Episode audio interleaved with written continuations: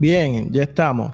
Eh, bienvenidos a un episodio más de Redefiniendo. Este, hoy vamos a hablar de qué es teología y tengo a, amigos míos, realmente, a Michael Cerezo, y ustedes lo conocen, a Jan García también. Eh, pero hoy tengo un gran amigo, Wilfredo. Wilfredo es parte de, de, un periodo de mi vida que yo digo que es el periodo que me formó porque nosotros los domingos por la noche después de la iglesia nos íbamos para, la casa de un amigo de nosotros que se llamaba Kevin y estábamos ahí hablando de Biblia y discutiendo temas hasta que saliera el sol. Literalmente nos daban las 3, 4, 5 de la mañana y eh, se iban a trabajar así sin dormir. Así que. Hasta que, pero, fueron los, pero fueron los mejores años, yo no los cambio. Este, y pues hoy, hoy, hoy tenemos, tengo la oportunidad de tenerlo aquí. Vamos a hablar, ahora mismo lo que vamos a hablar es, vamos a discutir qué es teología. Vamos a hablar de qué es teología, qué es, o sea, los conceptos básicos de la teología. Mucha gente piensa que, que solamente tú tienes que ser un académico para, para conocer teología o hacer teología y pues vamos a, vamos a hablar un poquito de qué es eso, este Michael. Sí, eh, antes de, empezar de lleno con el tema, a mí me gustaría leer esta como pequeña historia, cuento, qué sé yo. Porque así fue como me introdujo uno de los profesores en el tema de la teología, o en las clases de teología. Y quizás algunos de ustedes lo escucharon, pero dice, seis hombres ciegos y un elefante. Había una vez seis hombres ciegos que vivían y querían ampliar sus conocimientos y aprender cómo era un elefante. Por lo que decidieron que cada uno, por medio del tacto, porque eran ciegos, podrían satisfacer su mente. El primero, al acercarse al elefante, chocó con su lado ancho y fornido, por lo que enseguida empezó a gritar, bendito sea Dios. El elefante es muy similar a una pared. El segundo palpándole el colmillo, gritó, oh, lo que tenemos aquí es muy cilíndrico, suave y aguzado. Para mí esto es muy claro. Esta maravilla de elefante es muy parecido a una lanza. El tercer ciego se acercó al animal y tomó la trompa, la cual se retorció en sus manos. Así audazmente dijo, ya veo, el elefante es igual que una serpiente. El cuarto ciego extendió su mano y se posó sobre la rodilla. A lo que más se parece esta bestia es muy llano, comentó él. Es bastante claro que el elefante es semejante a un árbol. El quinto ciego, que se, que se arriesgó a tocar la oreja, dijo, hasta el hombre más ciego puede decir a lo que esto más se parece. Niegue el hecho quien pueda, pero esta maravilla de elefante es igual a un abanico. El sexto ciego dijo, eh, eh, en cuanto empezó a, tentar a la bestia, asió su cola oscilante y dijo, ya veo, dijo él, que el elefante es como una soga. Y así estos hombres continuaron disputando ruidosa, larga y acaloradamente. Cada uno se mantenía en su propia opinión siempre más rígida y fuerte, por lo que no podían llegar a un acuerdo, ya que como podemos ver, aunque cada uno estaba en parte en lo cierto, todos estaban errados. Yo creo que eso es una descripción clara de cuando estamos estudiando, ¿verdad? A, Dios, porque la teología es eh, el estudio eh, de, un ser que yo creo que nunca vamos a poder conocer en su totalidad. Ah, yo, yo quiero explicar un poquito de dónde viene la palabra teología. Y la teología es una palabra compuesta. Tiene dos partes. Viene de teo, significa Dios, ¿verdad? Y logos, o logía viene de logos, que, significa conocimiento, razonamiento, historia. Es la forma en la que Juan en el capítulo 1 eh, se refiere a Jesús. Juan en el, capítulo 1, en el griego, dice en el principio era el logos. Está hablando de Jesús. Entonces, eh, uno de, los significados también es palabra, idea o lógica, ¿verdad? Razonamiento, etcétera, etcétera. Este, y, esa palabra se usa para, para, otros estudios también. Por ejemplo, la biología, que es el estudio de la vida, la antropología, etcétera, etcétera. Eh, así que la teología es el estudio de la palabra o el concepto o la lógica de Dios mismo. Y también se refiere a todas las cosas de Dios que nos revela a través de la escritura. Eso incluye a Cristo, cuando está hablando de Cristo es cristología, el estudio del Espíritu Santo se llama neumatología, el estudio del pecado le llamamos amartiología, y el estudio de las cosas futuras es lo que conocemos como escatología, ¿verdad? Pero todo esto está centrado dentro, o sea, debajo de lo, que, de lo que es la teología como tal, ¿verdad? Así que, este, por lo menos, tenemos un concepto básico de lo que es, o sea, de lo que es la teología. Y el propósito es ser instruidos por Dios mismo para crecer, ¿verdad? En, madurez y, en obediencia. Eh, entonces, e, esto es diferente a la religión. Por eso, por ejemplo, cuando estamos estudiando, eh, hay, hay ciertos tipos de teologías que cuando los estamos estudiando no se consideran como religión, aunque quizás en el mundo secular sí, lo, lo, catalogan como religión, pero realmente está mal catalogado porque la, teología es el estudio, ya lo explicamos, de, Dios mismo, cómo Dios se nos revela. Pero la religión es como el ser humano reacciona eh, a, las actividades de, culto, ¿verdad? Los ritos, etcétera, etcétera, cómo viven, este, cómo oran, cómo adoran, cómo se comportan, etcétera, etcétera, etcétera. Este, Michael, no sé si quieres aportar, o Jan, o Wilfredo, que algo más sobre lo que es la teología y quién puede hacer teología, porque mucha gente piensa que son los académicos o son gente estudiosa, cuando en realidad, ¿verdad? No, no, no es de esa forma. Bueno, pues, este, precisamente haciendo hincapié en eso, ah, cuando yo me convertí, eh, hace unos buenos pares de añitos, eh, una de las cosas que a mí me hizo como despertar en este tema eh, fue el pastor que tenía en aquel momento. Y era bien curioso que él, llamaba a todo el mundo a estudiar teología, a todos los cristianos. Y él decía, porque aún en aquel momento, yo imagino que todavía las cosas siguen igual, la gente piensa en estudiar teología, pues dice, ah, pues el que va a ser pastor o el que va a tener algún una posición de liderato en la iglesia, etcétera. Ajá. Sin embargo, este pastor decía, no, este, todo el mundo debería estudiar teología, debería estudiar hermenéutica, hermenéutica debería ser básica para cualquier cristiano, punto. Todo el mundo debería eh, aprender cómo interpretar la palabra. Este, eh, etcétera. O sea, y, entonces eh, lo que, el, fenómeno que ocurrió en, en esa iglesia es que los jóvenes, muchos jóvenes incluso, se fueron a estudiar teología en el seminario. Y entonces ocurría después, yo le contaba esto por el día a Alberto y le decía, mira, es que, es que está verdad, porque yo, yo me ponía a tragar el gordo, porque cada vez que íbamos a otra iglesia a ver algún pastor invitado o alguien, algún predicador, eh, eh, todos los jóvenes de mi iglesia los pasaban por el sedazo, muchachos, pero eso es una cosa bien terrible. Eh, y, y la cosa es que no eran como se indignaban obviamente, a veces como realmente utilizaban la palabra, eran muy abiertos a decir, no, esto no es así. Y lo cual Sí tragaba gordo, pero me... ¿ah? Que podían identificar las cosas que eran falsas. Yo creo que eso Yo creo que ese es el precio de los que estudian teología. tener que aguantar. Tener que aguantar que, por ejemplo, en ocasiones mi esposa decía, no, el culto estuvo brutal. Y yo decía, Dios mío, si el culto no estuvo brutal nada, si el predicador dijo dos o tres disparates. Pero ese es el precio que hay que pagar. Pero entonces, sí, pero entonces una cosa que me gustaba mucho entonces es que que sí, que había muchas muchas personas preparadas y no todos fueron tal vez al seminario, pero sí entonces se influenciaban por los que sí y por lo menos estudiaban mucho de manera más seria la palabra. Y, y, eso era chévere porque entonces eso sí me marcó, me marcó por el resto de mis días. Eh, y la mayoría de las posturas que tengo al sol de hoy, que algunas han cambiado desde aquel momento, eh, han sido precisamente... la mayoría, cuando empiezan a estudiar teología, se dan cuenta de un montón de cosas que creyeron que eran de una forma, pero realmente como que aprendemos que no son como nosotros pensamos. Y yo creo que eso es una bendición, yo creo que eso es algo brutal, ¿sabes? Eso es súper bueno, ¿verdad? En mi opinión. Claro. Wilfredo, estabas hablando y perdón, te interrumpí. No, no, no, no. Eh, eh, me gustaría que alguien más hable porque después me como yo. Sí, ya, ya, tira algo ahí. Este, preguntaron quién puede hacer teología y tengo aquí una cita de Arcis Pro que lee ¿verdad? de esta manera.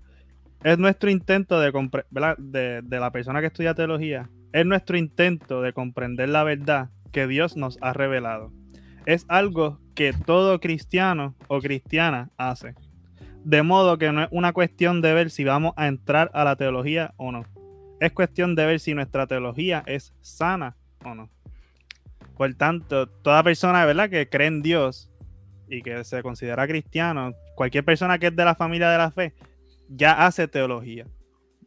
sí. porque la teología es decir algo acerca de Dios. Por ejemplo, Dios es bueno, ya tú, estás, ya tú eres teólogo Ya tú estás haciendo teología. Estás haciendo teología. Es decir algo acerca de Dios. Y, y en ese tema de, de, quién puede hacer teología, me, me, parece interesante porque hay gente fuera de la iglesia, gente que no está en la iglesia, que hacen teología. O quizás creen que hacen teología, pero yo pienso que solamente hace teología la gente que, que estudia la palabra de Dios o, o pudiésemos decir que estudia a Dios. Este, porque tomando una cita aquí de Justo González, de su libro Introducción a la, Teología, él dice que no basta con decir que la teología es la disciplina que estudia a Dios, sino que es necesario tomar en cuenta quién es ese Dios y a quién, a quién es ese Dios a quien la teología estudia y cómo nosotros lo conocemos. Y cómo se nos revela, etcétera, etcétera. Es súper importante. De hecho, este, de, ahí entonces podemos quizás... Es que, es, que, es que yo pienso que esto es un tema que, aunque suena sencillo y, es bien fácil de abarcar, eh, yo, pienso que hay mucha, eh, mucho desconocimiento en cuanto a este tema. Porque la gente no entiende que, que la mayoría de los cristianos no entienden lo que estabas diciendo, que hablar de Dios es hacer teología. Tú hablas algo de Dios y estás haciendo teología. Tú lees la Biblia y estás pensando en eso, tú estás haciendo teología. Tú estás preparando un mensaje, aunque no seas un académico. ¿sabes? Estás haciendo teología. Estás predicando, estás haciendo teología. Estás orando por alguien. Estás hablando a Dios, estás haciendo teología. Sí, que podemos concluir lo que dice R.C. Sproul en su libro. Todos somos teólogos. Todos somos teólogos. Es la cosa. Y yo creo que es importante también ver el hecho de que eh, nosotros conocemos a Dios a través de la palabra, porque ¿verdad? La, Biblia es la palabra de Dios y pues cuando la leemos estamos escuchando a Dios mismo, ¿no? O, viendo a Dios mismo hablarnos. Sin embargo, eh, el estudio de Dios mismo puede incluir otros aspectos, otras fuentes que no son necesariamente la misma Biblia, pero eh, es importante, yo creo que es necesario que estudiemos, por ejemplo, la historia de la, de la iglesia que de hecho la historia del cristianismo de Justo González es un buen libro, es muy fácil de leer y está muy bien documentado. Eh, y, es una forma, de hecho, yo, yo recuerdo eh, que cuando estaba leyendo el libro, cuando eh, incluso, incluso, comenzando a, leer de, de, los cristianos primitivos, de la iglesia primitiva, era imposible no, llorar mientras yo leía eh, precisamente las historias de los primeros cristianos, lo, el gozo que ellos tenían al entrar a las arenas para irse a ser comidos por leones eh, eh, y, el privilegio que sentían. Y Dios mío, eso, eso ya no está en la iglesia de hoy, que dónde está eso realmente en la iglesia de hoy. y eso lo, lo conocí por una fuente extra bíblica, ¿no? y yo creo que es importante que nosotros sí seamos sabios cuando escojamos nuestras fuentes, pero eh, es importante conocer la historia del pensamiento cristiano, la, historia de la iglesia, la historia, eh, qué es lo que nos ha llevado a llegar a donde estamos y a, heredar eh, la, iglesia que tenemos hoy en día, porque sí han ocurrido muchos cambios y hay una razón por la cual tenemos la iglesia que tenemos hoy en día. Y todas esas cosas nos ayudan a entender al mismo Dios, porque Dios sigue siendo un Dios real y Dios ha tenido parte en hasta dónde ha llegado la iglesia. Y es una, y como cristianos tenemos la responsabilidad de, de, seguir manteniendo esa obra de Cristo. Y está en nuestras manos verdaderamente eh, ser responsables y fieles al propósito de Dios. Sí, eso, eso yo pienso que eso que estás mencionando está literalmente ahí al ladito, amarrado a la teología sistemática que la, teología sistemática es básicamente es un estudio sistemático de las principales doctrinas de la fe cristiana. O sea, la, teología, sistemática lo que hace es que reúne todos los estudios.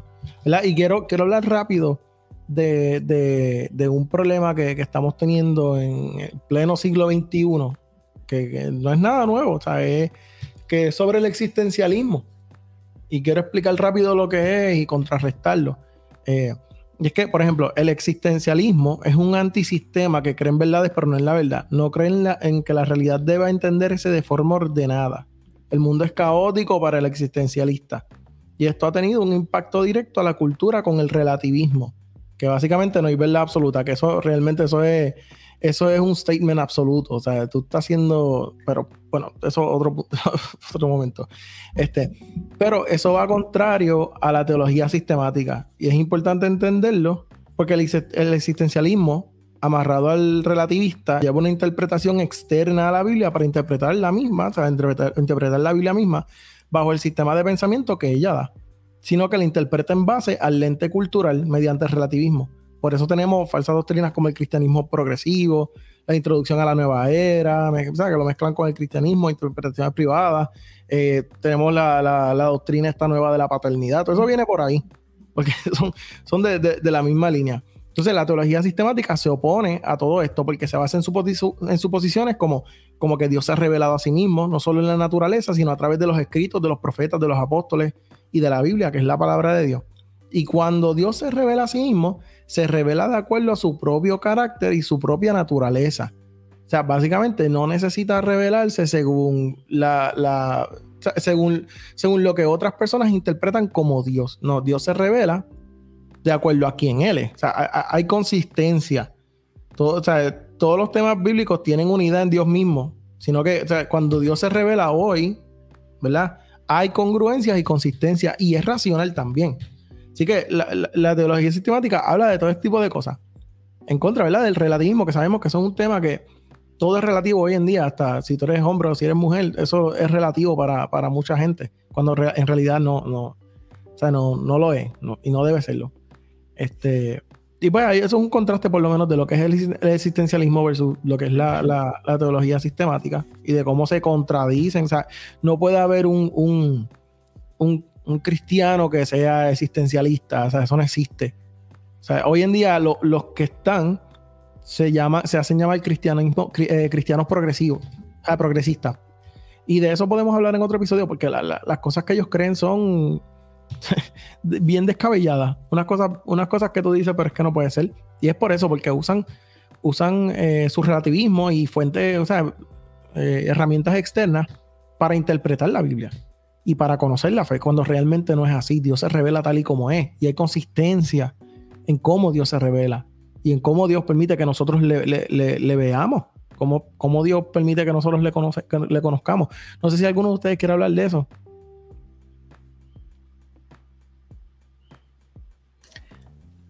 Pues hermano, este, yo creo que antes de responder o abundar un poco en ese tema, si algo para mí es importante es lo que estaban comentando al principio, y es que la teología, eh, ¿verdad? No es, no es exclusiva para personas que tienen un llamado, porque todos tenemos un llamado, la Biblia lo dice, ¿no? Y, predicar el Evangelio, etc. Eh, yo creo que, y fue algo que, que, tan pronto comencé a estudiar, eh, me di cuenta, mano, todo cristiano debe estudiar teología.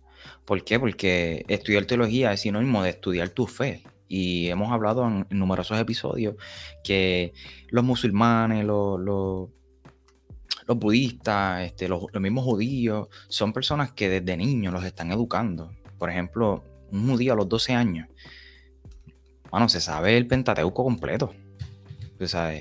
De memoria, de memoria. Y nosotros no sabemos, Jesús lloró y cuidado, ¿me entiendes? O, o los Entonces, panadoles, la, la, lo que les decían, unos líderes que yo tenía le decían los panadoles espirituales. Todo lo puedo en Cristo que me fortalece. No, o sea, y, y, y, y, quizás yo creo que más que memorizarnos un, un texto, este, mano, es enten, entender, conocer nuestra fe, porque la fe se piensa y se estudia. Este, y, y yo creo que eh, esto de estudiar teología eh, no es para unos pocos, es para todos, mano. Yo sé que obviamente no todo el mundo tiene el dinero, no todo el mundo tiene el tiempo, pero gracias a la tecnología, que lo hablamos también en uno de los episodios, pues mira, hay, um, se nos ha hecho un poco más accesible el estudio. Este, obviamente no todo lo que está en internet es veraz, pero quizás tú puedas acercarte a alguien que sepa un poco más que tú y preguntarle si lo que estás leyendo o lo que quieres leer es confiable, ¿no? Este, uh -huh. y, de, y de esa manera, pues este, beneficiarte. Incluso eh, el mismo libro de, de, de Justo González, la, la, historia del cristianismo, que está dividido en dos tomos. Bueno. Él, él, él está brutal. Sí, que está dividido en dos tomos, habla específicamente de lo que tú comenzaste a hablar, de que de, de, de Juan, que, que comenzó de, diciendo que Jesús es el logo, y él explica de dónde sale la palabra logo, eso viene de los filósofos este, griegos, Platón, toda esa gente. Eh, y eso tú no lo sabes eso, eso si, no, es, si, no, si no lees documentos extra bíblicos, es decir, fuera de la Biblia. Exacto. Eh, y eso, y eso, eso es otra misconcepción que mucha gente tiene sobre los estudios. Por ejemplo, eh, yo leía en la versión que era la que yo crecí estudiando, que era la, la Reina Valera 1960, que dice en el principio era el verbo. Y yo me quedaba, ok, el verbo, ok.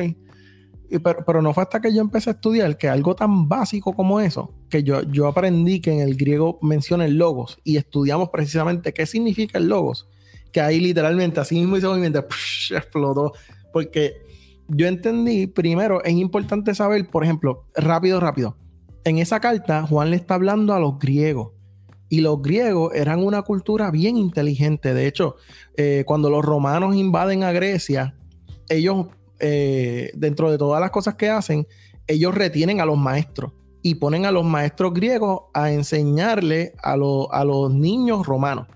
Y entonces, pues lo que, lo, que los griegos hacen es que les enseñan su propia cultura griega a los romanos. O sea, que, también está esta, esta, cuestión, esta disyuntiva de quién realmente invadió a quién, porque los maestros griegos, tú sabes, le enseñaron a, a, los niños romanos y crecieron con esas creencias, etcétera, etcétera. Que después entonces que cambian la mitología y, pues tú sabes, después entra este, este hombre, ¿cómo es que se llamaba él? Que, entonces cambia a, Zeus por Júpiter, ¿verdad? Se, me olvidó ahora mismo el nombre de él. Eh, creo que es Vigilio, si no me equivoco. Este, pero la cosa es que este, yo, ahí tú aprendes, cuando tú aprendes qué era la cultura griega, quiénes eran los griegos, tú te das cuenta de por qué Juan habla de esa forma. Entonces, porque, porque la disyuntiva de los griegos era encontrar cuál era eh, el, conocimiento supremo, como que ese era lo que ellos estaban buscando, el, significado de la vida. Y, logos, entre todo lo que significa, significa filosofía, conocimiento, razón, etcétera, etcétera, lógica igual les está diciendo en el principio era lo que ustedes estaban buscando. Y lo que ustedes estaban buscando era Jesús.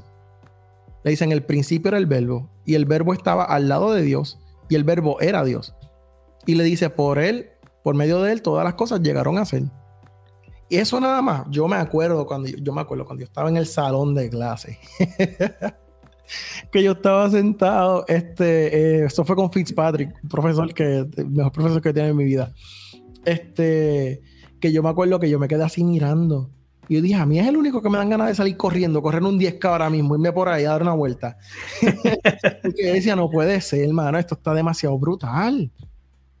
y, esa es la importancia, yo pienso que esa es la importancia de nosotros poder eh, educarnos sobre nuestra fe. Porque no invalida la Biblia, al contrario, te enseña realmente lo que hay dentro de, dentro de esa. Yo se lo recomiendo a todo el mundo que, tienen que estudiar, que, es importante que todos los cristianos eh, se eduquen. Eh, y, ahora hay muchos más recursos, como estaba hablando Michael, ¿sabes? Tenemos, tenemos hasta, hasta, creo que eh, había un amigo mío me mencionó que está Google Scholars, que, es una parte de Google donde tú buscas, ¿cómo es? Este, artículos que son revisados y son este, académicos. De hecho, cuando, cuando yo estaba haciendo mi maestría en currículo, eh, es uno de los recursos que, se recomiendan en las universidades porque eh, ya ahí eh, los artículos que aparecen ahí definitivamente están vetados y son académicos, no son escritos por cualquier loco por ahí, tú sabes, como hablábamos por ahí de Wikipedia ahorita, qué sé yo, tú sabes, sino, que, sino verdaderamente son artículos serios de universidades y ahí cualquier tema que tú quieras buscar lo, lo, lo pones, pones los filtros del, porque hay temas, por ejemplo, pues que sí que, se, que son pueden ser eh, obsoletos después de cierto tiempo, pues puedes escoger en los años de los artículos que quieres que te aparezcan, entre otras cosas, muy bueno. Exacto, pues eso es una herramienta ahí que entonces tenemos. Este, y muchas de estas cosas ya se han, eh, se han creado hasta en formato de video. De hecho, este Legal Ministries, que es eh, la casa o, el, de R.C. Sproul, ellos tienen un montón de videos en inglés y en español que ahí pueden aprender un montón también. Este, hay, muchas herramientas, eso es lo que quiero llegar. Hay muchas herramientas, también hay libros, hay, un montón de cosas. Este, que es importante, es importante. O sea, la gente ya no quiere leer. Yo estaba escuchando un pastor los otros días decir: la gente no quiere leer las confesiones, la gente no leería Westminster, no leerían este, eh, las confesiones de la iglesia presbiteriana, no, no, leerían un montón, de, no las leerían. Y no es tan complicado, porque este, yo me acuerdo que cuando yo estaba leyendo las confesiones de la iglesia presbiteriana, y dije, esto, esto, esto está en un lenguaje bien sencillo. Eh, pero, pero pues, tenemos que, yo pienso que, que la iglesia tiene que educarse, tiene que aprender, porque cuando nosotros nos damos contra el mundo, especialmente en, el mundo como, como, hoy en día, que son gente que conocen, son brillantísimos, pues tenemos que tener argumentos para, para, y, no solamente eso, para que nuestra fe no tambalee. Porque yo he eh. conocido mucha gente que hasta cuando empiezan a estudiar, ahí es que entonces se le pierden la fe, pero es porque no tienen el conocimiento. De hecho, yo creo que el conocimiento es la base de la fe. Eh, ¿verdad? Por eso es que dice eh, Romano, ¿verdad? Que la fe viene por el, oír y el oír por la palabra de Dios. Eso no significa que los sordos se fueron al infierno, sino significa, ¿verdad? Que a medida que vamos conociendo la palabra del Señor, pues vamos conociendo al Señor y nuestra fe aumenta. Eh, y en Proverbios habla del conocimiento. Y está, y está fundamentada no en lo que me parece, sino en algo que realmente, en, un fundamento sólido. Y ahí va yo con otro punto que realmente a mí me disturba mucho. Y es los cristianos que dicen que, pues que no hay que estudiar tan profundo la palabra porque el Señor me revela lo que sea importante, o, hmm. el Señor me muestra, o el Señor me habla. Y eso es. escuchar, ¿cómo es que dicen? A mí me dijeron hace poco, este, no me interesa lo que digan los hombres. Eso apaga el espíritu. Y, eso, es así, no, eso apaga el espíritu. O sea, y entonces ahí yo digo, eh, eh, eso es una ignorancia tan grande, porque entonces tú estás hablándome de un Dios que se reveló a través de miles de años eh, que, estos autores de la Biblia escribieron en diferentes tiempos, eh, por tantos años, eh, dando su vida a mucha gente, mucha sangre derramada porque se mantenga esta palabra de Dios revelada al hombre, para yo decir, no, yo no lo voy a leer tanto porque realmente no es tan importante, porque Dios me revela lo que sea. Eso es vagancia. Eso realmente es vagancia. y, altive, y altive, y altive también. ellos tienen un blog directo con Dios, yo no sé. eh, ahí también entra, ¿verdad? Porque si entramos un poquito a lo de la teología sistemática, es, los tipos de revelaciones. ¿Verdad? La revelación natural, la revelación especial, que es, ¿verdad? Que como dijo Wilfredo ahorita, que es la palabra de Dios que nosotros podemos leer, ¿verdad? Y sabemos que Dios nos habla por medio de ella y tenemos eso que es objetivo. Porque tenemos un estándar de la fe, ¿verdad? Que por lo menos se supone que toda persona cristiana puede agree, puede estar de acuerdo que la Biblia es nuestra base de fe en el sentido de que de ahí nos regimos y de ahí es que se forman las doctrinas. Y ahí, nos, ¿verdad? Cuando sabemos que la base de nuestra teología y de nuestras doctrinas vienen de la palabra de Dios, sabemos que cuando venga una persona, ah, Dios me reveló esto y que no se parezca a lo que Jesús nos enseñó, pues eso está mal, punto y se acabó, no me esa Es la forma en la que nos, esa es la herramienta donde nosotros podemos literalmente retener lo bueno y desechar lo malo. O decir, eso es falso, esto... Bueno, yo, he hablado de esto anteriormente, en el capítulo 17 de Hechos, creo que es que habla de los de Berea. Dice que Juan, eh, Pablo fue a predicarle y dice que ellos estudiaron lo que Pablo dijo, lo filtraron por, lo que ellos conocían, ¿verdad? Por las escrituras. Y dice que en base a eso, ellos pudieron entender que lo que Pablo decía era verdadero. Y se convirtieron. Dice que se convirtieron un montón de gente. Es que hasta en la forma que uno aprende, ¿verdad? Que uno, ya por ejemplo, uno sabe sumar. Y uno sabe sumar uno más uno. Después te enseñan a sumar las decenas. ¿Qué tú haces? Tú sigues montando ya en el conocimiento que tú tienes. ¿verdad? Si te vienen a predicar algo que no está basado en lo que ya está puesto en el fundamento que pusieron los apóstoles, pues, sobre qué tú estás construyendo, sobre la arena, porque no estás, no estás construyendo sobre la revelación de Dios. Yo diría que es una responsabilidad de parte de nosotros. Es una responsabilidad que nosotros tenemos como cristianos educarnos y aprender cuál es nuestra fe. Así que, eh, nada, si, nadie tiene más nada que, aportar, yo creo que podemos cerrar el, el episodio aquí. Este, Así que eh, importante, por favor, eh, si usted es cristiano, si usted es creyente, eh, edúquese, por favor, aprenda sobre su fe. Y, yo le aseguro que eso no le va a debilitar la fe, al contrario, va a salir con una fe más fuerte. Y a los que estudiaron, pues muy bien, eso es. Pues. yo quisiera, yo quisiera decir algo antes de irnos, y es que sin lugar a duda, todo cristiano debería estudiar teología, pero si algo yo aprendí al momento de comenzar a estudiar mi fe, es que, mano, yo tuve que desaprender. Yo tuve que aprender a desaprender. Eso es lo más importante. Eso es, bien importante porque si tú llegas a, un instituto donde sea a estudiar teología y llegas con un escudo sin querer aprender nada, este, porque lo que a mí me enseñaron eso es, pues, mano, vas a perder tu tiempo, de verdad, porque hay cosas que nos han enseñado que no necesariamente están correctas, sino pues nos enseñaron así porque así fue como le enseñaron a ellos. Creo que eso es de humildes, ¿no? Este, mira, eh, escucharlo todo, como dijo eh, Pablo, retener lo bueno, desechar lo malo, pero creo que, eh, es importante desaprender para aprender también. Exactamente. Así que gracias. Este, quiero, darle la, quiero darle las gracias a mis amigos, a Michael Ayán, a Wilfredo por estar aquí con nosotros. Este, y nos vemos en, un próximo capítulo. Yo le voy a dejar los links de Michael tiene su podcast, Jan tiene su podcast también. Wilfredo está haciendo un. Está aquí, este Wilfredo está haciendo un, canal de YouTube con que está bien cool porque él está. Eh, el concepto de él es enseñar conceptos bien básicos, bien básicos para el, nuevo creyente. Así que eh, yo les voy a dejar los links eh, en, el, en, el, episodio, ¿verdad? cuando lo estén escuchando. Para que entonces lleguen allá. Y gracias por sintonizar otro episodio de Redefiniendo. Muchas gracias y hasta la próxima. Bendiciones.